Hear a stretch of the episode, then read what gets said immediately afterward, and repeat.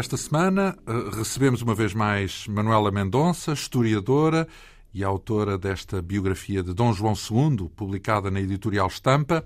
Na semana passada falámos do desfecho do confronto do rei com as famílias mais poderosas do reino, uh, incluindo o julgamento e condenação à morte do Duque de Bragança, também a morte do Duque de Viseu, apunhalado pelo próprio Dom João II. Vimos como as mulheres dessa família do Duque de Viseu como se contiveram, nomeadamente a, rainha, que era irmã do Duque, e também Dona Brites, que era mãe de ambos. Eh, digamos que, de algum modo, se pouparam, eh, não tendo que fugir para Castela, o que também lhes permitiu ter uma influência decisiva, mais tarde, na sucessão de Dom João II, isto porque o rei Uh, uh, não só poupou o, o, irmão mais novo do Duque de Viseu, Dom Manuel, portanto era ainda uma criança, como de certa maneira uh, o manteve sob controle, pelo menos aparentemente. Nós percebemos também a estratégia do rei que depois de arrumar uma, enfim, de uma assentada com os senhores mais poderosos do reino, iniciou um grande programa régio com um ímpeto reformista, nomeadamente no campo da justiça, uh, escutava as queixas do povo, uh, afastou, por exemplo, os oficiais que eram acusados de corrupção e, sobretudo, uh, sujeitando toda a estrutura do reino a um maior controlo, de modo a evitar abusos dentro dessa governação, desse reinado que se estendeu durante mais seis anos, sobressaiu em especial a, a estratégia da expansão global, eh, enfim, relacionada com os descobrimentos, por exemplo, ao longo da costa africana até o Cabo da Boa Esperança, eh, preparou mesmo o caminho, nomeadamente à expedição de Vasco da Gama à Índia, eh, e falámos também da tentativa que o rei fez para uniformizar tudo. O território, as regras, até as unidades de medida, que ele eh, ainda assim conseguiu apenas parcialmente uh, modificar. Uh, Referiu-me na semana passada também a criação de uma moeda única, digamos assim, antes, antes de se falar hoje em dia dessa moeda única, nessa altura chamava-se o justo. Qual era o objetivo desse, dessa moeda chamada justo? É assim, uma moeda única é um modo de dizer, não é? É a moeda do rei. Uhum. Portanto, não é, não é o único, a moeda não Houve é única, reis é, que... exatamente, eh, que cunhavam. O justo, porque o justo, eu penso que precisa, eu penso, não, eu sei, a, a, ideia dele é exatamente afirmar o seu sentido de justiça. E, portanto, naquela moeda, na face daquela moeda, aparece o rei em majestade, símbolo da justiça. E, portanto, digamos que é a moeda que marca, imagine, uma moeda comemorativa, não é? Portanto, Sim. é uma moeda que marca uh, exatamente o, o, início do reinado, sendo que a moeda que continua em circulação se mantém a moeda que até aí uh, estava em circulação, que era o real. Basicamente, basicamente o real. Ainda há Agora, esses justos? Ainda há exemplares desses? Ah, ah, ah. Ah, visíveis? Ah, sim, eu já vi, já tive a oportunidade sim, de ver, não haverá sim. muitos, mas, mas há.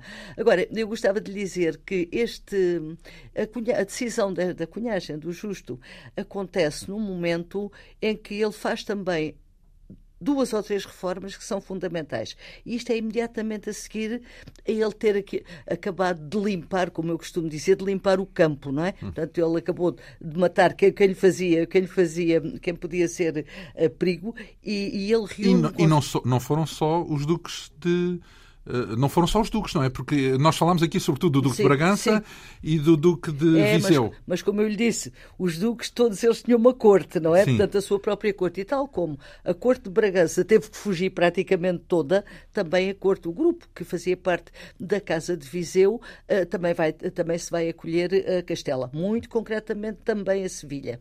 Uh, alguns que ficaram cá tiveram azar eu estou a pensar, por exemplo, eh, naquela, naquela figura de que se fala uh, curiosa, uh, que é Dom Garcia de Menezes. Dom Garcia de Menezes, que era arcebispo de Évora e que é preso pelo rei dentro de uma cisterna ali no vizinho Castelo de Palmela. Uh, coitado, ficou lá uns dias e depois apareceu morto, não sabemos muito bem como. Envenenado, não é? não, não, não posso dizê-lo, mas acredito. Uh, aliás, uh, nós sabemos que a justiça régia, os cordistas dizem isso, que a justiça régia não só perseguiu os que ficaram no reino, como perseguiu alguns daqueles que fugiram. Houve um que mais tarde veio a morrer na Torre de Londres. Houve um outro mais tarde que veio a morrer Agentes? em Avignon. É isso? Provavelmente. Ah, isso é daquelas o, coisas... o braço da justiça é, é longo. É, é, realmente vai muito longe, vai muito longe o braço da justiça. Mas em geral ou é uma marca deste rei que, que exerce a sua influência à distância? É uma marca deste rei que quer perseguir todos aqueles que pensa que foram coniventes com as tentativas de destruição do seu projeto de governo, não é? E, portanto, aqueles que ele não consegue imediatamente, os que se acolhem a Castela estão protegidos, não é? Aqueles que, uh, acolhendo-se num primeiro momento a Castela, depois têm a veleidade de passar para outros reinos, como é aquele o caso daquele que vai Ficam morrer à mão em e, França e, e, como é aquele que vai morrer mais tarde na Torre de Londres. Mas pronto, isto é aqui todo um na processo. Na Torre de Londres é preciso um grande atrevimento. ou, então, ou, então, grandes colaboradores, não é? Sim, exato, lá está. Ou então grandes colaboradores. Então, mas, mas... Isso, isso, revela que era uma potência ao país. Porque, repare, hoje em dia, quando pensamos nisso no mundo atual, só uma grande potência é que tem a capacidade de lançar as suas decisões, digamos assim, fora. Um, um império, não é? Imperialista. Sabe uma coisa? É, é, Portugal tinha esse Sabe uma coisa? peso. Há um, há um cavaleiro, isto está registado numa das crónicas, que um inglês, creio eu, inglês, que visita Portugal e manda esta informação para a sua terra. Eu acabei de ver um rei Uh, que manda em todos e nenhum manda nele. Portanto, esta é Era a uma ideia, exceção, é isso? É, é, é, é, a ideia que se tem do poder de um rei que se afirma e, pelos vistos, toda a gente, a quem toda a gente Mas, obedece. E, é? e, e, e, reconhecido à escala global, portanto. É isso... reconhecido. Veja, Dom João II governa num tempo uh, em que. Uh, no, no, no, restante Ocidente europeu se está num, em processo de afirmação. Estamos a pensar numa França. Estamos a pensar numa França de Luís XI, seguido depois por Carlos VIII. Estamos a pensar uh, numa Inglaterra uh, liderada por Henrique VII. Estamos a pensar numa Castela e Aragão liderados por, pelos reis católicos. E, e nós não podemos falar é muito mais, porque a Europa ocidental. Os reinos em Eram afirmação fragmentos. praticamente era isto, não é? Sim. Porque a Itália sabemos que era a península, eh, a própria, a própria atual Alemanha, portanto, eram os principados. E, portanto, estes eram os reinos que estavam em afirmação.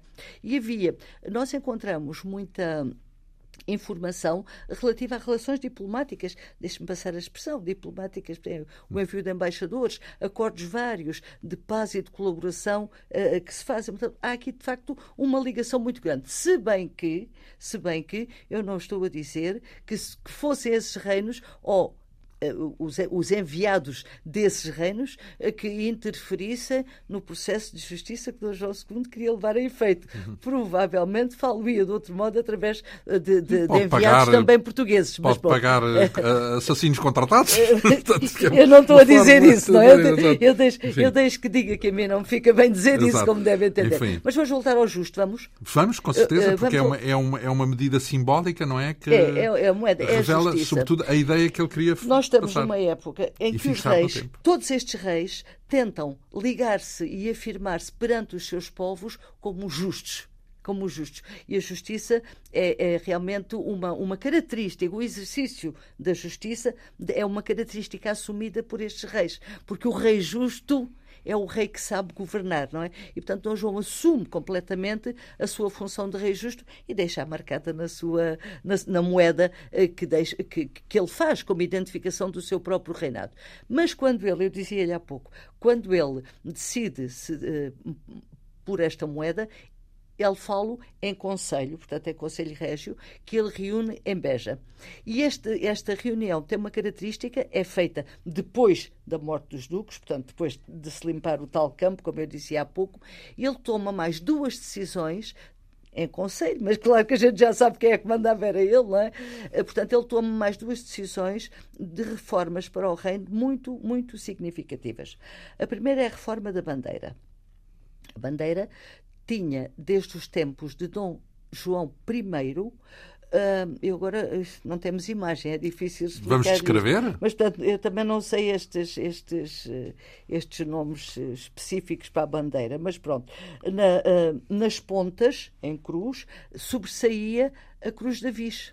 Uhum. Uh, e ele considera que não há motivo para que a cruz da Viz esteja ali ele, Dom João uh, I. Porquê? Porque aquela cruz está a caracterizar uh, uma ordem militar, que é a ordem militar da Viz. Porquê é que ela surgiu? porque Dom João I era mestre da Ordem Militar de Avis. E, portanto, quando ele reforma a sua própria bandeira, depois da afirmação e da derrota de Castela, ele uh, resolve deixar ali aquela marca, que no fundo, se calhar é a marca imagino eu, que eles considerarão que é a marca uh, da ordem militar que suportou uh, o avanço e a defesa do território português. Dom João II diz assim: não, é muito interessante, mas isto não é Portugal é uma ordem militar. E na altura havia outras ordens militares em igual afirmação, como a Ordem de Santiago, eh, sobretudo e a Ordem de de Cristo, eh, que estava na Casa de Viseu.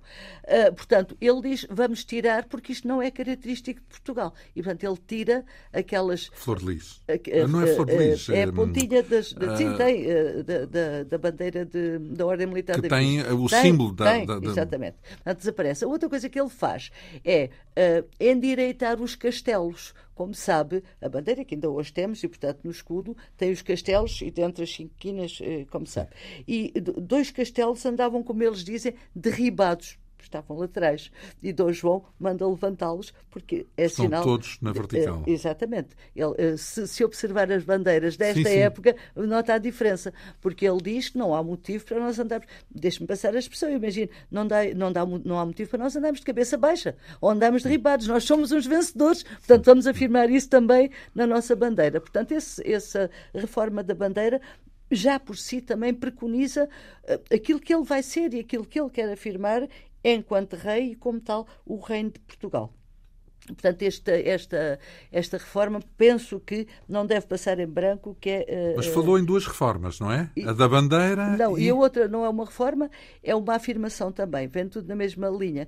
Ele assume o título de Senhor da Guiné. Ele assume-se, não como rei da Guiné, mas como Senhor da Guiné.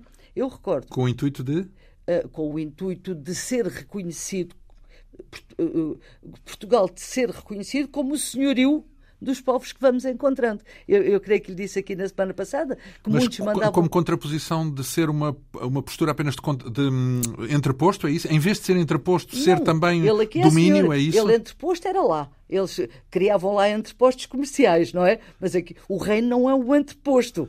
O reino é, é o senhor. Então, mas a minha pergunta é, antes disso, antes dessa designação como senhor da Guiné, não era suposto o reino de Portugal ser. Uh, do, a Guiné ser um domínio do reino? Não.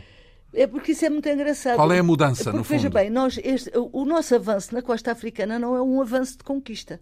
Pois é, é, é um tal avanço, coisa do entreposto, não é? É um avanço de estabelecimento de paz, ele diz mesmo, estabelecer a paz e fazer comércio, é o nosso objetivo. E sabemos o outro terceiro, que era descobrir o caminho eh, para dobrar o cabo uh, na ponta da África, claro. Mas, portanto, ele, uh, muitas vezes a, a indicação é uh, estabelecer o fazer a paz e estabelecer o comércio. Portanto, não era, não era um domínio. Ao contrário, por exemplo, das ilhas, como São Tomé, como Cabo Verde, que nós fomos habitar e, portanto, ficaram pertença eram desabitadas. Aqui não. Aqui encontravam-se povos com quem o importante era estabelecer a paz. E Dom João II considera que no fundo, eu acho que é este nosso sentimento europeu de nos sobrepormos aos outros todos, não é? Imperialista, e, portanto, e, portanto, ele considera que ele se apresenta, ou melhor, os seus embaixadores, os seus navegantes, se apresentam como representantes de um poder que há de ser aceite pelos poderes que encontram. Uhum. E, portanto, Dom João II é o senhor. Na Guiné, já agora, porque ainda não estamos na, na, no sul, na zona. Uh, não estamos a sul do Equador ainda, é isso? Uh, nós, eu, a Guiné já fica a sul do Equador. Não, não, não, não, não, é não. Ainda não. São Tomé é que fica. A partir de São Tomé é que é o sul do Equador. Não, não podemos pensar na Guiné que conhecemos agora, não é? Mas portanto, ah, aquele território, o Golfo, sim, toda aquela zona, sim. porque recorda-se que vimos que desde que Dom Afonso V alugou a, a Fernão Gomes o comércio da Guiné, o, ele se obrigou a explorar a costa por aí fora, não é? Uhum. Portanto, a, Guiné é toda aquela costa que eles exploraram até então. Depois será o Congo, Sim. quando chegarem um bocadinho mais abaixo. Portanto, uhum. o que ele domina efetivamente neste momento e que se assume como senhor é aquele domínio todo do Golfo da Guiné e das terras uhum. uh, litorais. Eu recordo que esta titulatura régia é muito importante porque desde sempre os nossos reis assumem uma titulatura quando querem manifestar hum, alguma, no fundo, autoridade. Veja, quando Dom Afonso III acaba a conquista do território, a conquista definitiva do território com o domínio do Algarve, ele assume-se como rei de Portugal e do Algarve.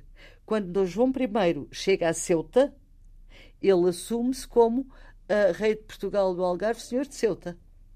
Quando Dom Afonso V continua as conquistas na, na, das praças africanas, ele assume-se como rei de Portugal e do Algarve, dá quem, ou melhor, dos Algarves, dá quem e dá Lemar. Porquê? Porque está a assumir o território, o Algarve de cá, que é o que conhecemos, e o Algarve de lá, portanto, que é uh, Marrocos. Aliás, é uma, uma curiosidade que Dom, Dom Afonso V terá assumido essa titulatura quando estava em Marrocos, numa das uhum. praças cricas de Sila, uma delas uh, que conquistou.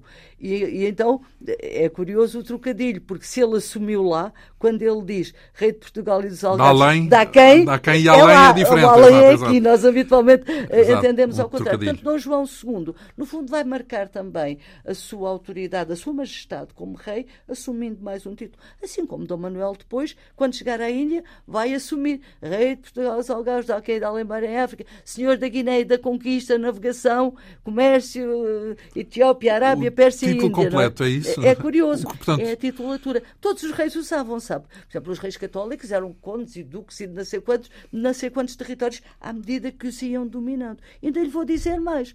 Quando chegamos a Dom, Afonso, a Dom João VI, e veja que estamos em 18, já estamos no século XIX, Dom João VI vai quando está no, a corte portuguesa está no Brasil, ainda vai usar a importância da titulatura, porque eh, em 1800, agora não quero errar, acho que é 1815, 14 ou 15, começa em 14 uhum. e é aclamado em 15, ele uh, assume o Brasil como um reino e o rei com a titulatura rei uh, de Portugal, como é que é? Do, do, do Reino Unido Portugal, Brasil e Algarves. É muito curioso esta permanência dos algarves ainda até ao século XIX. Não, Mas... e, e, aí, se foi essa a formulação, é curioso o Brasil aparecer entre Portugal e os algarves. Eh, não, Portugal, é... Brasil e os algarves. É, é, sabe porquê? É, é, muito, é, é, muito, é, esta, pronto, já estamos muito cá, estamos no século XIX, isto tem a ver, Sim. naturalmente, com a importância do Brasil, que o Brasil teve para Portugal. No fundo, na, é, quando... é, é um sintoma da estratégia e da visão e daquilo que pretendiam. Essa designação revela o pensamento do rei, no Responde sempre a alguma coisa. Exato. Eh, são momentos diferentes, mas cada um deles uh, responde. Sei também que o Papa, uh, que ele também interveio uh, no sentido de se afirmar também com o recurso e com a relação que teve que tinha com a Igreja, não é? Com o Papa. Bem, Dom João, Dom João II ehm, procura estar bem com todos aqueles que dominam, que consegue dominar. Quando está a falar do Papa, eu penso que talvez nós possamos trazer aqui uma representação, eh, digamos assim, eh, de Portugal junto do Papa. A importância, melhor dito, que Dom João II terá dado a essa representação. Como estamos a falar de uma, de, uma, de uma viagem, é isso? Representação Não, estamos a falar, estamos a falar do, da, chamada, da chamada oração da obediência. Uh, uh, era normal que quando mudava um Papa, as, eh, enfim, os, os, os, poderes régios se fizessem representar, como agora. Eh, no fundo, as coisas também acontecem. As diplomacias aparecem uhum, a, uhum. a, cumprimentar. E, portanto, mandavam-se embaixadas especificamente a cumprimentar uh, o Papa por ocasião da sua nomeação. Às vezes demoravam um bocadinho aí, porque as notícias demoravam a chegar, mas estou a pensar, por exemplo, não vamos falar de Dom Manuel, estou a pensar naquela que Dom Manuel mandou ao Papa que até, mandava, até levava elefantes e tudo mais, uhum. que era uma representação. Uh, Faustosa, sim.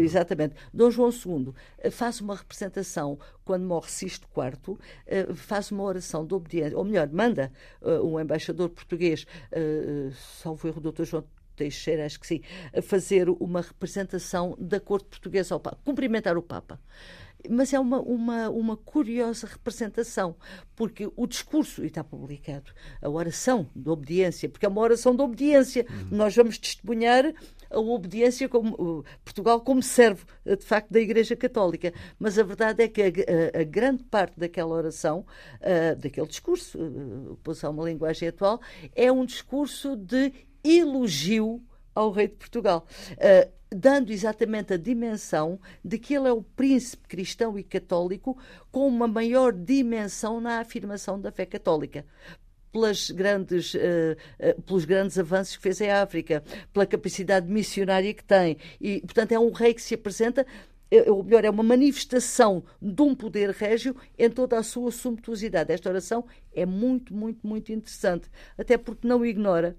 Mas é... já agora, o autor dessa oração não era apenas o embaixador, era o próprio rei, digamos que era algo calcionado pelo rei, certo? Não, o, o autor desta oração é o embaixador que o rei manda apresentar sim, cumprimentos sim, ao Papa. Mas no fundo. É, neste caso, é... eu disse João Teixeira, mas não é. É Vasco Fernandes de Lucena que hum. faz esta primeira, que faz esta primeira uh, representação. Portanto, eles eram recebidos e, ao serem recebidos, faziam aquela, aquele grande discurso que naturalmente levava Como quem diz, veja bem, que... Sua Santidade, aquilo que vai ter à sua disposição não, e, a, e o poder que o, lhe pomos na mão. O poder que este grande monarca tem. tem. Porque eu já tive aqui a ocasião de lhe dizer uma vez e volto a dizer: nós hoje temos a ideia, e se calhar com razão, de que somos um povo pequenino na Europa. Mas, uh, nesta época, Portugal é conhecidíssimo. E, é, uma é, potência, é, uma potência realmente uh, muito, muito conhecida e é extremamente importante esta representação. Uhum. Nesta oração, há um pormenor curioso, é que Vasco Fernandes de Lucena não, não, não ignora ou melhor, não o deixa na omissão uh, os problemas que houve no reino com a morte dos duques mas diz a determinada altura assim: bom, passando à frente os dissabores, que estas. Eu estou a utilizar uma linguagem atual. Passando à frente os dissabores que às vezes são necessários para afirmar o reino e a fé católica, passando à uhum. frente isso, uhum. nós conseguimos isto, aquilo e outra coisa. E diz mais, diz-lhe diz que estamos às portas da Índia já. Uhum. Aí é que há um erro de cálculo que depois há de, há de ficar cara de ocão que terá pensado que, tinha já, que já tinha dobrado o cabo e deu uma má informação ao rei. Mas isso também não é, não é para aqui trazido. E isso é, uh, portanto, essa, estamos em essa 1485. 85, sim. Portanto, uh, Vasco Fernandes de Lucena faz uh, a oração de enfim, de, de, obediência, em nome do rei de Portugal, ao sucessor. Lembra-me uh, quais são os tais de... seis anos? Portanto, de governação régia, deste, programa régio? Nós, nós, nós uh, é de 85. Eu considero o, o, o período da pujança, digamos assim, de Dom João II, da afirmação, como, como, como eu defino, entre 1485 e 1490. Sendo que 1485, no fundo, é este ano em que ele, uh, se vir no meu livro, ele tem, uh, eu faço sobretudo uma análise de documentação, de chancelaria, etc. Portanto, este ano de 1485 curiosamente não nos aparece com muita documentação, porque nas chancelarias, e deixe-me meter aqui um parênteses, nas chancelarias eh, muitas vezes eh, falham documentos, eh, por razões várias. Durante muito tempo disse-se que tinha sido por causa do terremoto de 1785. Nessa altura os documentos estavam 755. guardados... No, 755. Nessa altura os documentos estavam guardados na na... Eu até vou-lhe contar uma coisa curiosa que se calhar não sabe, os não a Torre do Tombo, portanto, não era a Torre não do era Tombo. do era na Torre Albarrã, no Castelo de São Jorge. Sim. Era aí que estavam os documentos guardados. Porque a, a, chancelaria que hoje nós. Isto agora é um parênteses, depois Sim. volto atrás. A chancelaria que hoje uh, nós abordamos como grossos livros. Uh, não era isso, quer dizer, a chancelaria era uma espécie de escritório régio onde ficaram guardados todos os registros, que depois se encadernaram e agora chamamos uh, chancelaria aquilo. Mas, aliás, a, palavra, a palavra chancelaria até vem de chancela. E, real, chancela real. Chancela real, o selo real, Sim. que era guardado pelo chanceler Mor, que era, digamos que, o chefe máximo de, desse local onde estava o selo. E chanceler e, no sentido de primeiro-ministro, de governador, não? No, sim, sim, sim. No, era o homem da confiança, era o, homem da confiança do rei. Quando se punha a, chance, a chancela régia, era porque havia, uh, autenticávamos um documento e, portanto, uh, tínhamos que ter a certeza que ele era do rei, o rei tinha o conhecimento dele e ele ficava registado. Mas isto era para lhe dizer e que já agora onde é que andam esses documentos, essas estão chancelas? Torre do Tombo. Torre do Tombo, estão Torre do Tombo. Mas eu estava-lhe a dizer que uh, isto é a propósito de 1755. Uh, eu estava-lhe a dizer que a chancelaria, num primeiro momento, uh, com Afonso Henriques, digamos que se esboçou Há uma dúvida se entre Coimbra e Braga, mas isso são as guerras entre cidades, mas certamente eh, com o grande apoio dos, eh, dos cônegos grandes de Santo Agostinho em Santa Cruz de Coimbra. Depois, durante algum tempo, o chanceler More e aqueles que registavam andavam com o rei. A corte era itinerante, não é? Portanto, os reis movimentavam-se. Andavam com o rei, mas claro que não podiam, eh, à medida que iam tendo mais documentos, não podiam andar com aquelas arcas todas atrás claro. com os documentos. E, portanto, foi necessário colocá-los num local. E então eles são colocados no Castelo São Jorge, uma torre. E diz-me, então, e, e, o rei andava, continuava a ser itinerante, como é que era? Habitualmente o rei deslocava-se com dois ou três oficiais que faziam os registros das coisas que ele dava, porque o rei encontrava-se com o povo e uhum. pediam-lhe coisas, e ele às vezes concedia logo ali. E eu agora não estou a referir-me a Dom João II, estou a referir-me em geral. Uh, em geral. Uh, portanto, ele registava logo ali. Portanto, esses oficiais, esses escrivães que andavam com ele, depois traziam essas indicações, as pessoas iam à chancelaria, ao sítio onde ela estava, e então era tudo devidamente certificado, registado, etc. Aliás, isso, isso aí dá pano para mangas, eh, essa, esse, Orgânica. Mas, mas aquilo que eu ia dizer é que portanto, as coisas ficaram na, no Castelo de São Jorge. Em 1785. Posso, posso só perguntar, porque Diga. ficou aí pendente uma questão. O rei andou itinerante até quando? Quando é que o rei se fixou? Quando é que a realeza se fixou Olha, numa capital? Nós não temos uma indicação régia, uma determinação de régia de que agora vou-me fixar. Não temos. Mas a partir de Dom Manuel, praticamente o rei está sempre em Lisboa. Por razões óbvias, não é? Portanto, isto aqui era o centro do comércio, mais do que do governo ainda, não é? Portanto, e, portanto, desde Dom João III, Dom Afonso III, que uh, Lisboa se assume como principal cidade do reino. Uhum. Uh, permanência do rei, uh, sobretudo a partir de Dom Manuel, embora não haja uma absoluta obrigatoriedade de estar. Ele ainda faz alguma itinerância, uhum. pouca, quando lhe dá jeito, uhum. sobretudo em períodos de peste ou de doenças que podiam. Nós vemos isso, por exemplo, no, no sucessor de Dom Manuel, Dom João III, que vai estar, por exemplo, imensos meses com o corpo em, em Évora, Évora ah, em Évora, uhum. precisamente por causa da peste que graça em Lisboa. Portanto, já são motivos que determinam a sua saída.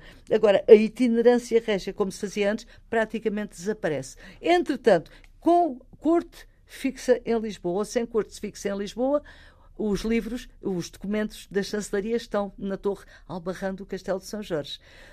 Como esses livros eram agrupados, em, esses documentos eram agrupados em grandes, eu, não se chamam livros, mas eu agora sim, chamo livros, sim, sim, portanto, em grandes volumes, a, a que, se, que se, se designavam por tombos, então, as... Torre do Tombo. Então, a Torre Albarrã deixa de se chamar Torre Albarrã para passar a ser conhecida por Torre do Tombo. Está a ver onde é que ela sim, está? Sim, sim, Portanto, no Castelo de São Jorge. Quando se dá o terremoto de 1755, uh, eh, portanto, aquilo cai, como sabe, a grande parte uh, uh, cai. O castelo e... cai também? Parte, parte, algumas partes, não é? e os documentos ter-se-ão espalhado pela, pela encosta do castelo, como está escrito em alguns sítios. Deve-se a Manuel da Maia a guarda dos nossos documentos. Andou a colher, uh, eh, a apanhá-los? É colocou lá um corpo, um corpo de soldados, uh, devem-nos ter arrumado, com Para certeza, e durante, e durante algum tempo protegeram-nos até conseguirem transferi-los para o Palácio de São Bento. Portanto, a, Assembleia da República. A Assembleia onde da ficaram República. até à nova Torre do Tombo. Ficaram é? numa zona. Posteriormente foram mudados para outra, que é a que nós conhecemos, Sim. que é à, direita quando se sobe ao pé, da, escadas, ao pé, da, ao pé, da, ao pé da, primeiro... da, rua de São Bento, já? Exato, já. é que eles primeiro tinham ficado no antigo refeitório dos monges, que era do outro lado. Uhum. Depois passaram exatamente... Isso para é por causa, por causa das umidades e de coisas desse género, não? Eu não sei Imagino mudar de um lado... Bem, pode ser por espaço, pode ser por um milhão de razões. Exatamente. Sim. Portanto, ficaram ali até agora a inauguração desta novo, deste novo edifício, a inauguração que eu tive muito gosto em liderar em, 14, em 1900 e... E de conhecer os cantos à casa? E 90, sim. E, uh, de que maneira? Uh, Ora bem, então mas, vamos cá. Então vamos voltar a 1755, sim. porque estávamos a falar no desaparecimento de, de, de muitos documentos. Durante muito tempo diz-se: ah, os documentos desapareceram no terremoto depois, eh, curiosamente, às vezes aparecem uns tantos à venda em alfarrabistas. E então a gente percebe sim. que o terremoto tem as costas largas. Sim, sim, Mas a verdade é que, com o terremoto, uh, sendo por esse motivo ou por outro motivo, muitos documentos da chancelaria de Dom João II desapareceram. Atualmente nós temos 27 livros. No entanto, feita uh, o levantamento que eu fiz, uh, nós verificamos que há anos em que há falha de muitos documentos. Um deles é 1485. Uma das razões que eu encontro para isso é que talvez o rei tivesse estado mais preocupado em em organizar do que propriamente em, em, fazer documentos. Uhum. De qualquer maneira, eh, há ali uma falha. Como voltam a falhar, e esse é o, o motivo será outro, a partir de 1492. Uhum. Dois ainda alguns, três, quatro e cinco praticamente não há. E qual é o motivo? Há várias interpretações com isso. Para isso, uma, uma das interpretações que se dão é que os sucessores, o sucessor, a, eh, eh, a, corte, a, eh, o regresso de, enfim, dos perseguidos, etc., teria tido alguma intervenção nessa destruição. Para não, mas para eu não limpar, vou, para é, mas eu não vou muito por aí, porque senão teriam destruído tudo. Eu não vou muito por aí. Mas a verdade é que nós conseguimos recuperar, apesar de tudo, a ação do rei através de uma outra, de outras fontes, uh, uh, às vezes até nos arquivos municipais. Uhum. Eu, quando estive a fazer a tese, fui a vários arquivos municipais. Porquê? Porque há documentos que são, vão para os, arquivos, para os municípios e ficam registados na chancelaria. E ao desaparecerem na chancelaria, às vezes vamos buscar o original. São cópias, no, é o backup. Lá está o original. O que fica sim, sim. na chancelaria é, que é, a cópia. Exatamente. Sim, tive a oportunidade de, de encontrar, de encontrar alguns. Exatamente. É? Porque... Portanto, recuperamos. E recuperamos também através de um corpo que é muito pouco conhecido e que está na Torre do Tom também guardado, que se chama A Leitura Nova. A Leitura Nova é um conjunto de 60 livros onde estão copiados os, aquilo que eles na época consideraram os principais documentos dos reis anteriores.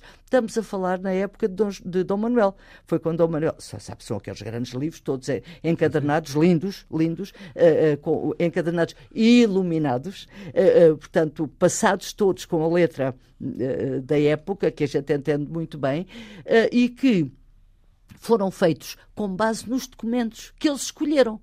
Agora, a dúvida é, quando eles escolheram os documentos, destruíram os outros porque já estavam ali passados? Em alguns casos terá acontecido. Outros para nós, para é? nós o importante, para nós o importante é que nessa leitura nova, nesses livros da leitura nova, nós vamos encontrar alguns documentos que já não encontramos nos registros de, de Portanto. É um recurso, no fundo. Portanto, é um recurso que nos permite mais ou menos uh, recuperar. Pronto, tudo isto a propósito da, da, da do, do, do, que Dom João II fez em 1485, portanto, não é? E, e daqui primeiro... a pouco a memória, né, a menor, pelo menos, Exa, menos há um, que houve... um menor número de documentos. Uh... Portanto, este Conselho é muito importante porque, digamos que vai...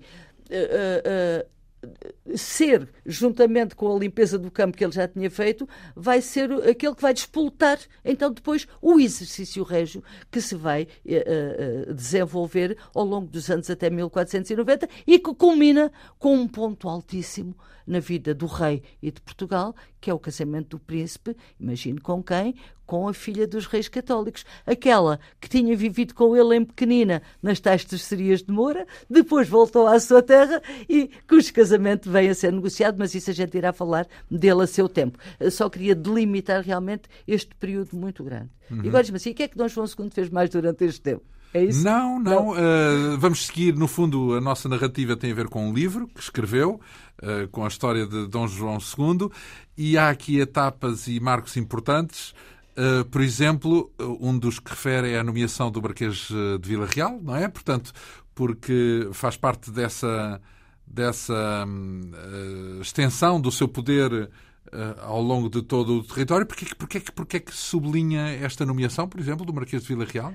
Olha, eu sublinho essa, essa nomeação porque considero que este rei é um rei muito engraçado, porque ele, no fundo, ele age como um homem que uh, se, se assume como poder único, mas tem ainda em si uh, muita, muito de passado, porque nós estamos numa época de charneira, nós estamos uh, numa viragem de, de, enfim, das características da Idade Média para a Idade Moderna, para o fortalecimento dos Estados, que depois vão dar nos absolutismos régios. Há vários documentos que nos trazem esses debates, em que, uh, e, e, curiosamente, nesses documentos, nós descobrimos um rei que se afirma uh, como rei moderno, mas que ainda, que ainda guarda uh, muitos uh, sinais que lhe vêm de trás. É o caso, por exemplo, da vassalagem. Quando ele vai fazer, em 1489, quando ele vai fazer o Marquês de Vila, ou melhor, o Conde de Vila Real Marquês, ele está-lhe a dar um título, que é o único que dá, vimos isso a semana passada, o único marquês que tinha havido era o Marquês de Montemor, que ele desterrou para lá do Tejo, uhum. portanto, o tal uh, irmão do Duque Bragança, uh, e ele vai dar o título de marquês a este homem. Porquê? Bom, ele podia ter, ele não, não dá outros títulos, dá, dá um título de conde só, uh, e não dá outros títulos, ao contrário do pai que deu imensos títulos. Já dissemos aqui que ele se rodeou de muita gente que lhe era fiel, mas ele não os engrandece. Ele escolhe o Marquês de Vila Real. Note que o Marquês de Vila, a Casa de Vila Real era a terceira casa do reino. Portanto, tínhamos visto que a primeira, em fazenda, portanto, em poder, tínhamos visto que a primeira era Bragança, a segunda era Viseu e a terceira, mas muito cá em baixo. Eu agora, eu estou a pensar... Estamos a falar em quantidade de terras. É em poder, sim, poder sim. económico, como diríamos sim. hoje, não é? Em fazenda. Eh, ele tinha 6%, enquanto que a seguir a ele vinha o Duque de Bragança, salvo erro, com 29%. E, uhum. portanto, veja que a diferença era muito grande. Portanto, estes homens eh, continuam a rodear o rei. Quando o rei, eh, digamos que sendo estabilizado e tem, tem enfim, a caminho, claro, eh, todas as reformas que ele quer implementar no seu reino, ele acha, penso eu, que, eles, que chegou o momento de também mostrar a sua grandiosidade através da sua capacidade de fazer grandes outros. Eu escolho só um. Porque em 1489 ele prepara aquele grande cerimonial. E qual é? Manda preparar, melhor dito. Eu já lhe disse aqui. Aquele grande, cerimonial. Aquele, quê? Da, da este que eu vou falar, portanto, de fazer Marquês de Vila Real. É que ele não, não se limita a dar um título. Não. Ele manda preparar um cerimonial. Eu já lhe disse aqui que o cerimonial régio uh, se torna, a partir de agora, o cerimonial e o protocolo régio se tornam, a partir de agora, uma realidade. Já nas Cortes de 1481, nós não falámos nisso na altura, mas é, é, vem agora a propósito, já nas Cortes de 1481, o, o, o, o Garcia de Rezende diz que Dom João II mandou preparar uma grande sala com bancos uh, com a indicação de quem é que se sentava em cada banco e com o protocolo bem, bem delimitado para aqueles que rodeavam o rei. E mais, uh, diz ele que ele colocou a cadeira, o trono, a cadeira régia, uh, em cima de estrado. Isto é muito importante. Não era sempre em cima de estrado? Pois não sei. Se calhar não era. Porque é que o cronista diz que ele Mas para colocou... mim é um lugar comum. Mas está a ver. Agora eu pergunto, porquê é que ele diz porque é que ele marca é aquilo? Subsaiu. É porque era diferente, é porque subsaía e mais. Mandou forrar uh, uh, as paredes todas, ele diz com panos de rasco, com tapeçarias uh, da Flandres. Portanto, mandou. Já ali há um apontamento da, do cerimonial que depois se há de desenvolver. Esse cerimonial nós vamos encontrá-lo aqui também em 1489, em que tudo é preparado para o, o engrandecimento do Marquês, sim, mas, sobretudo, eu diria, para o reconhecimento do rei como senhor acima de todos. Porque, veja, uh, ele tem, olha, nessa altura, ele tem com ele o tal príncipe que tinha vindo da Guiné, de que falámos, o Bemuim, de uhum. que falámos aqui a semana passada. Ele precisa de mostrar. Que morreu no caminho de volta. Uh, mataram no, no, no, caminho de volta. Ele precisa de mostrar a majestade. Ele quer mostrar. Ele também quer impressionar quem depois volta os que vinham, não é? E que depois voltam para os seus reinos, eh, para as suas famílias eh, da costa africana, a uhum. levar a, a, a, a, memória da grandiosidade de um grande rei. Uhum. E, portanto, ele, neste, neste dia, eh, tudo estava É uma preparado. ocasião para afirmar, no fundo, Afirmar-se uma completamente vez mais. em majestade. Mas ainda preciso lhe dizer outra coisa sobre isso. Portanto, aquilo está tudo organizado, cada um toma o seu lugar. Eu agora não lhe vou descrever o cerimonial, como é óbvio, mas quero lhe dizer que depois da oração, mais uma vez uma oração, eh, um discurso Elogioso. que é feito, exatamente, primeiro que tudo, elogia o rei Sim. o mais possível, tal e qual como a do Papa. A seguir, sim, elogia o Marquês, que era um bom rapaz, o Dom Pedro de Menezes, portanto, elogia e é conte e diz porque é que ele vai ser elevado. Um, a seguir a isso, o que é que acontece? Ele, ele, já Marquês, ajoelha aos pés do rei. Para lhe beijar a mão e lhe jurar a fidelidade. Isso não é normal? E a seguir a ele. nomeação dessa natureza? Agora? Agora? Agora? Ah, tornou-se regra, é isso? Agora foi normal. Sim, mas sim. os grandes nós não temos descrições de Dessa que os submissão, marqueses, sim. eh, feitos por Dom Afonso V, por exemplo, eh, fizessem esse cerimonial. Não temos essa descrição. Sabemos que, às Passou vezes, na sequência regra, de uma batalha, por exemplo, Dom Afonso V dava o título de conde. Mas não temos indicação nenhuma de que houvesse esse grande cerimonial. Dom João II quer marcar. Não é por causa do Marquês, é por causa dele, está a ver? Claro, claro. Porquê? Porque a seguir, a seguir ah, ah, ao Marquês é o príncipe ah, Dom Man- o Duque, que é Dom Manuel, e toda a Casa Real vai repetir o gesto de obediência ao rei. E a seguir todos os presentes. O Portanto, Duque de Viseu, dar- portanto, Duque de Viseu, o Dom Manuel que virá a ser de Beja, Beja, exatamente, exato, que está na corte. Portanto, é a submissão total ao poder do rei. Isto é que é extremamente importante. Portanto, este cerimonial é importante porque, no fundo, manifesta. Eu há bocadinho dizia-lhe que ele E, recupera. e já agora, nos reinados seguintes, incluindo o de Dom Manuel, todo esse destaque para o rei eh, permanece ou, ou isso dura apenas enquanto dura o reinado de Dom João II? assim, eu não lhe posso estar a dizer, não sou especialista nos outros reinados, não sei se há algum apontamento, eu não conheço outro apontamento assim. Poderá haver. Portanto, é um exemplo de afirmação conheço. Este único. é claramente um assim. exemplo de afirmação único. Mas já agora, e sobre ele ainda lhe gostava de dizer o seguinte: é que ah, eu disse-lhe que ele vai buscar estes apontamentos ao passado. Ele vai buscar isto, os documentos eh, referem a isso, ele vai buscar isto a Carlos Magno. Tal como Carlos Magno, o grande imperador, que se fez coroar imperador, sagrar imperador, de- recebeu também a homenagem de todos os seus dependentes, dos seus vassi. Aliás, a palavra vassalos usa-se muito também eh, eh, nesta altura. Dom João II faz um bocadinho isso também. No fundo, é ter a certeza de quê? É ter a certeza de que, através daqueles grandes, todos os outros eh, dependentes lhe serão obedientes também. Naquele chavão de que vassalos dos meus vassalos, meus vassalos são. Então é aqui que se cruza ainda o passado com o futuro. E também se cruza noutra coisa. Porque é que ele faz marquês? Há um debate no século XV em que a dúvida é quem é que é mais importante? É o conde, o marquês ou o duque? Não há nenhuma dúvida, diria eu. Qual Não? é? Qual é então? Duque. Agora sou eu que pergunto. É o duque. Não sei. É E que- A seguir o Marquês e é a seguir que o Conde. O Conde é o mais fraquinho dos, Pensamos isso, de mas olha, mas olha que é capaz de não ser.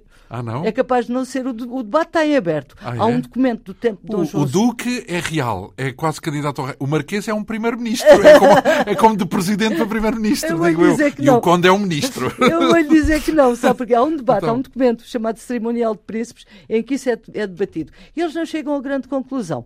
É, é, há outra coisa que é debatida que eu já lhe Digamos que um o pretendente, eh, o- só para entrar aqui com o senso comum, o pretendente ao trono de Portugal é Duque, não é um Marquês. É, é Duque, exatamente. Por isso, por isso, Duque... Portanto, presumo- podemos presumir que é a última etapa antes de ser rei. Mas, mas a, questão, a questão é que este, eh, o, debate está lá no documento e isto, isto- isto está em aberto. Eh, Realmente nós, digamos que assumimos eh, que é o Duque, mas veja, este- esta, esta terminologia aparece muito com Carlos Magno. Quais eram os, tit- os titulares por excelência? Eram os condes, que eram os governadores dos condados. Aliás, quando França, posteriormente, na desagregação carolíngia, se começa a esboçar, esboça-se a partir de um conde, que é o conde de Paris, o Capeto. Eh, portanto, os condes eram os titulares por excelência. Só que estes condes tinham que servir, na época, o rei com o exército que recrutavam nas suas terras. E quando eles iam encontrar-se com o rei, neste caso com o imperador, ah, comandando o seu exército, como eram comandantes militares, eles assumiam-se como duques. Eram Ah, era uma e a mesma coisa? é? Exatamente. O conde, conde era duque. O conde, enquanto exercitava o poder de liderar o seu Isso é exército, uma confusão. assumia-se como duque. É verdade. E mais, o conde de fronteira, lembro-lhe que a fronteira no Império Carolíngio se chamava Marca. No, no- nós hoje chamamos fronteira. Marqui, Marquês. Era a marca. No tempo romano, a fronteira era o Limes. Com Carlos Magno, a fronteira é a marca. Então, quando se tratava de um conde que tinha a obrigação de defender a marca, ele assumia-se como marquês. Então, fica a grande interrogação. Em todos, não é? Afinal, qual? Não é? Exatamente, Sim, mas sim. isso, isso coloca-se muito nestes debates. Porquê? Por causa do protocolo. E porquê? Por causa das precedências. Então, no fundo, todos são condes. No fundo, todos, é isso. Todo, eh, eh, todos são condes. É? Os Magno, duques são condes. Em Carlos Magno, todos eram condes. Assumiam. É não, era, não era mais importante ser duque. Era só mais importante porque se era comandante do exército na altura. Mas uhum. digamos que aquilo que permanecia era, Será que a expressão é condestável, condestável, tem alguma coisa a ver com isso? Com Eu essa... tenho uma teoria sobre isso. Ah, é? Sabe que, Se calhar dava outro programita. Agora, agora voltamos a. Exatamente. Sim. Agora voltamos a Carlos. Não, isto isto depressa. Agora voltamos a Carlos Magno. Carlos Magno estrutura o seu império todo com base em condados. E é muito curioso que estrutura também o seu palácio uh, com base no mesmo título. Então, todos os oficiais que o servem, quando eu estou a falar em oficiais, naquela uh, uh, seção de que lhe disse a semana passada, que nesta altura quem servia era oficial, uh, são os grandes senhores. E ele fala os condes. Portanto, são condes, sei lá, aquele que trata, o botelheiro, por exemplo, que lhe trata dos vinhos, o, o, o, responsável é conde, é das, das, garrafas, das botelhas, sim, é o botelheiro. Sei lá, o, conde, o que prova o vinho é o, o escansão, é conde. O que, tra... o que assume a cavalaria, porque eu lembro-lhe aqui. São todos contos. Porque eu lembro-lhe aqui que eh, nesta alta Idade Média a cavalaria tinha, tinha, tinha substituído a infantaria, a infantaria romana, portanto estamos uhum. numa época de cavalaria. O conde responsável pela cavalaria chamava-se o conde do estábulo. E de onde virá a palavra condestável? Ah, o Conde do Estábulo. Conde do Estábulo. Bem. É, exatamente, portanto, vê, é, é, é... E, mas isso é aqui para nós. Vá, vamos cá uh, introduzir um fator de modéstia. É uma ideia sua ou está consagrado não, assim? Não, é uma ideia minha. Eu também ah, tenho pronto. o direito de ter ideias. Ah, eu também tenho o direito então vamos cá, de... Então vou-lhe dizer outra coisa. Então, Estes contos... mais uma ideia de, daquelas não, únicas. Não, esta está no protocolo. Uh, uma coisa engraçada é que, por exemplo, quando se colocam estes debates sobre quem é que é mais importante em termos de titulatura, também se colocam em termos de ofício. E neste mesmo momento que eu lhe referi há bocadinho a este debate, quem é que é mais importante? É o condestável ou é o almirante? Estamos já em tempo de Dom João II. Então, mas isso um os é dois do mar, são, os... não, não há aquela distinção mar e terra, não? Pois, é que a questão que se coloca é esta. Eu às vezes digo isto aos meus amigos generais, eles não gostam muito. Ou os almirantes. Uh, uh, os generais não gostam muito. Porquê? Porque se coloca, ainda hoje, uh, esta questão das precedências. O almirante ou o condestável, porque o condestável é, é, é igual, não é? Não? não é? Neste documento não é. Porquê? Como disse há bocadinho e apontou a verdade, acima? ele dizia, não, ele, o, eles chegam a esta conclusão. Os dois são importantes porque os dois são chefes supremos e deles sim, depende sim. realmente. Acontece, no entanto, que o condestável está em terra e tem os pés assentos na terra. E além disso, quando vai para combates, o seu senhor é sempre o rei. Ao contrário do almirante, que não tem os pés em terra, corre sempre o risco de ser afogado. Portanto, tem os, pés, tem os pés no mar. E, quando está no mar, ele não tem lá rei nenhum com ele. Portanto, ele é que tem que assumir a total responsabilidade. Logo, logo, o almirante precede o condestável no protocolo régio. Acima ou abaixo? Acima. Acima, Acima o almirante, porque Exatamente. é o rei em si fora do reino.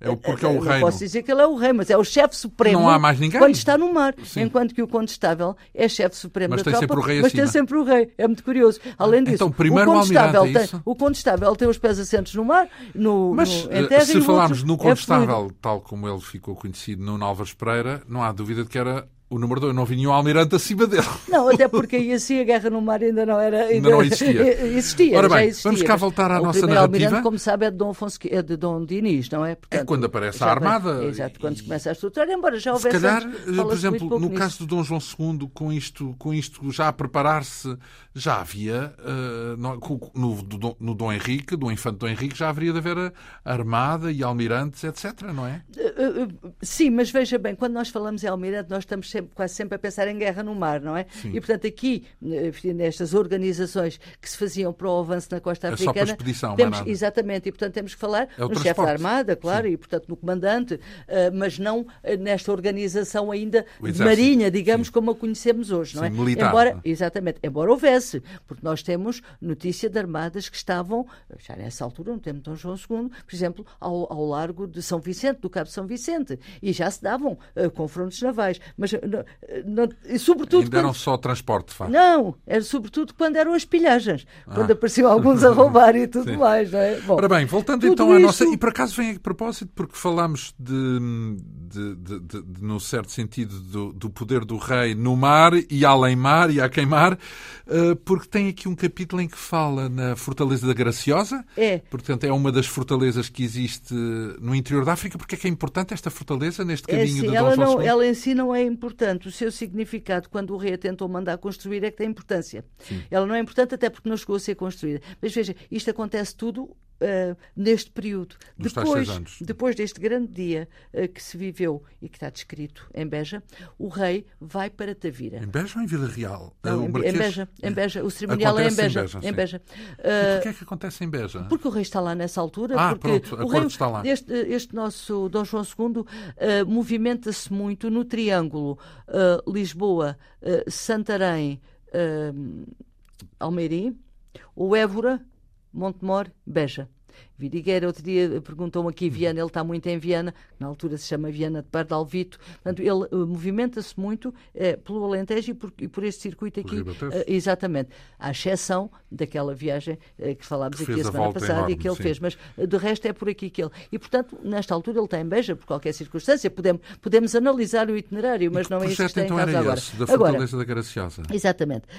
o rei, quando sai de, quando, quando sai de Beja, dirige-se a Uh, dirige-se a Tavira. E dirige-se a Tavira porquê? Porque ele antes tinha mandado construir uma, homens da sua confiança.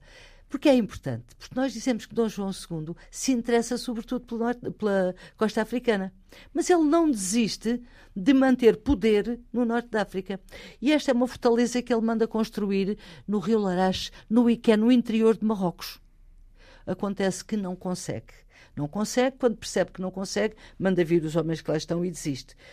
O que é que é, portanto, importante? É o seu objetivo de aumentar o poder de Portugal no interior de Marrocos. O que é que isso iria dar se ele tivesse conseguido, nós não sabemos, não é? Mas, Mas é dá-nos a ideia, é dá-nos a ideia clara de que Dom João II não desistiu de Marrocos. Não desistiu, embora a sua prioridade fosse a costa africana. Agora, há um aspecto que, é, que é muito interessante e que tem a ver com a clarividência deste rei. Ele não insiste Portanto, ele percebe que há doença, há ataques, o clima não era bom, estou-me a referir à Graciosa, ao sítio onde foram construir a fortaleza, e, portanto, ele calmamente diz aos homens que lá têm, venham-se embora. E pronto. E não fica triste por isso. O que é que ele vai fazer a seguir? Ele diz que vai fazer uma viagem para o Algarve, que também é uma coisa muito rara. Eu tenho um, artigo que escrevi uma vez sobre esta viagem, porque, de facto, é uma coisa muito curiosa. Como é que este rei vai passear pelo Algarve. Só pode ser para mostrar, assim como foi mostrar aos trás os montes o seu poder em supremacia ao poder do Duque de Bragança. Agora, agora foi para sul. Agora vem Algarve dizer, porque tradicionalmente a gente dizia e às vezes ainda se diz hoje, ainda se dizia do século XIX, o reino do Algarve. Sim. O reino do Algarve. Parece que é uma coisa que é fora de Portugal. E Dom João II quer dizer, não, não, o reino é Portugal. Ele agora faz um, um, um passeio, como eu costumo dizer, para o Algarve. Ele, ele uh, vai para Tavira, onde está imenso tempo. E eu queria abrir aqui um parênteses para, para dizer o seguinte: como o rei anda sempre de terra em terra, ou está há pouco tempo em cada terra, às vezes pode parecer que descura a governança do reino. Mas não descura, porque onde quer que ele está, a chancelaria, como eu disse há pouco, estava com ele. E ao estar com ele, registra uh, as decisões que ele vai tomando. Uh, reúne conselho, uh, faz nomeações, e portanto onde quer que está, ele vai fazendo. Por isso é que nós temos indicação. Não há um governo, num sentido de um o governo pastas... é o rei e o seu, e o seu, e o seu conselho, não é?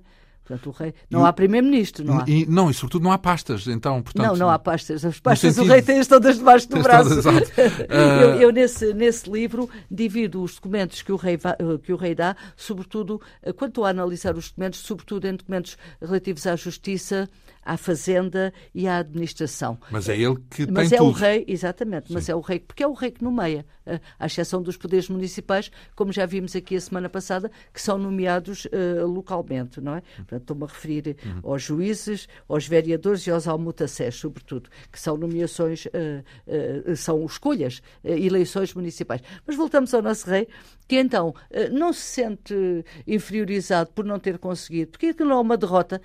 repare bem. É uma retirada vá. Exatamente, estratégica. Portanto, ele uh, recebe as pessoas, está mais uns dias em Tavira e depois vai fazer. Eu penso que ele fez esta, nós não temos essa informação, mas eu penso que ele fez esta viagem por mar.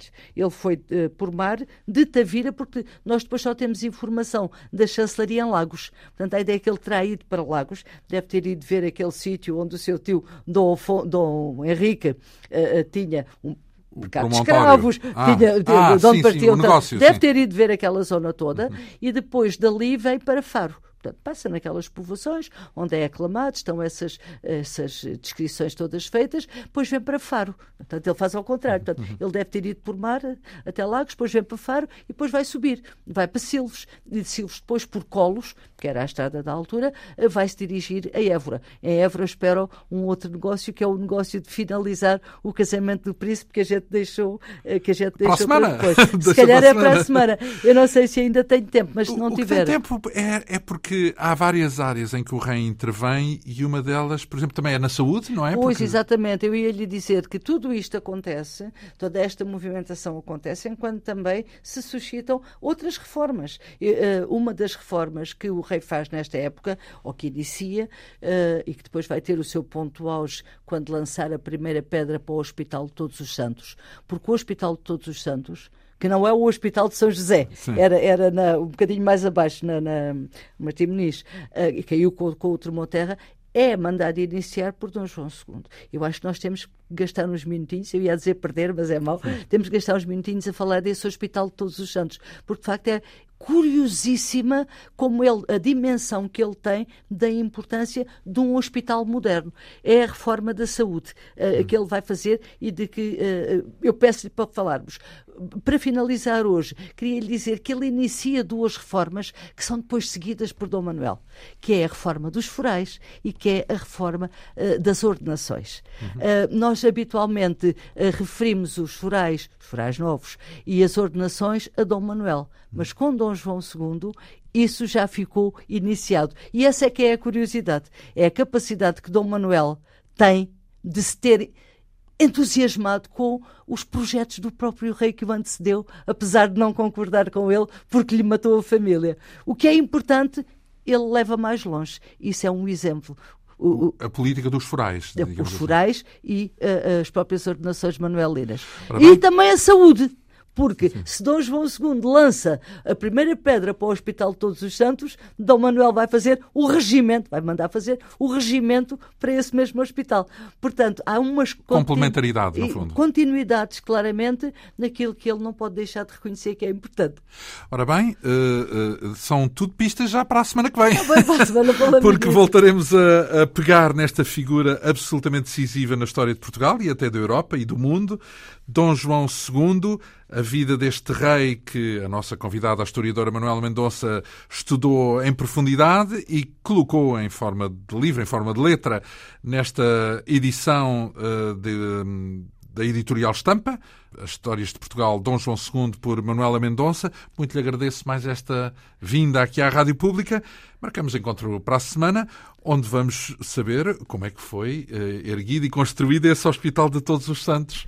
Ou pelo menos como é que foi lançada a primeira pedra. A, a primeira pedra. Muito obrigado por esta, mais esta um, quinta essência, hoje com a assistência técnica de Ana Almeida, produção, realização e apresentação de João Almeida. Obrigado pela atenção. Regressamos dois oito dias. Música